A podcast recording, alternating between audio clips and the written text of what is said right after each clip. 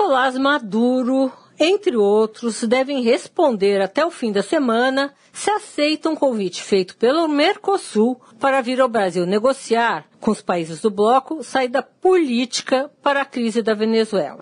Sugerido semana passada, o encontro tem como agenda central o cumprimento da cláusula democrática do Protocolo de Ushuaia, acordo de que os venezuelanos são signatários. E por que Brasil? Porque Temer acaba de assumir sua presidência, então o encontro tem que ser por aqui. Sônia Raci, direto da fonte, para a Rádio Eldorado.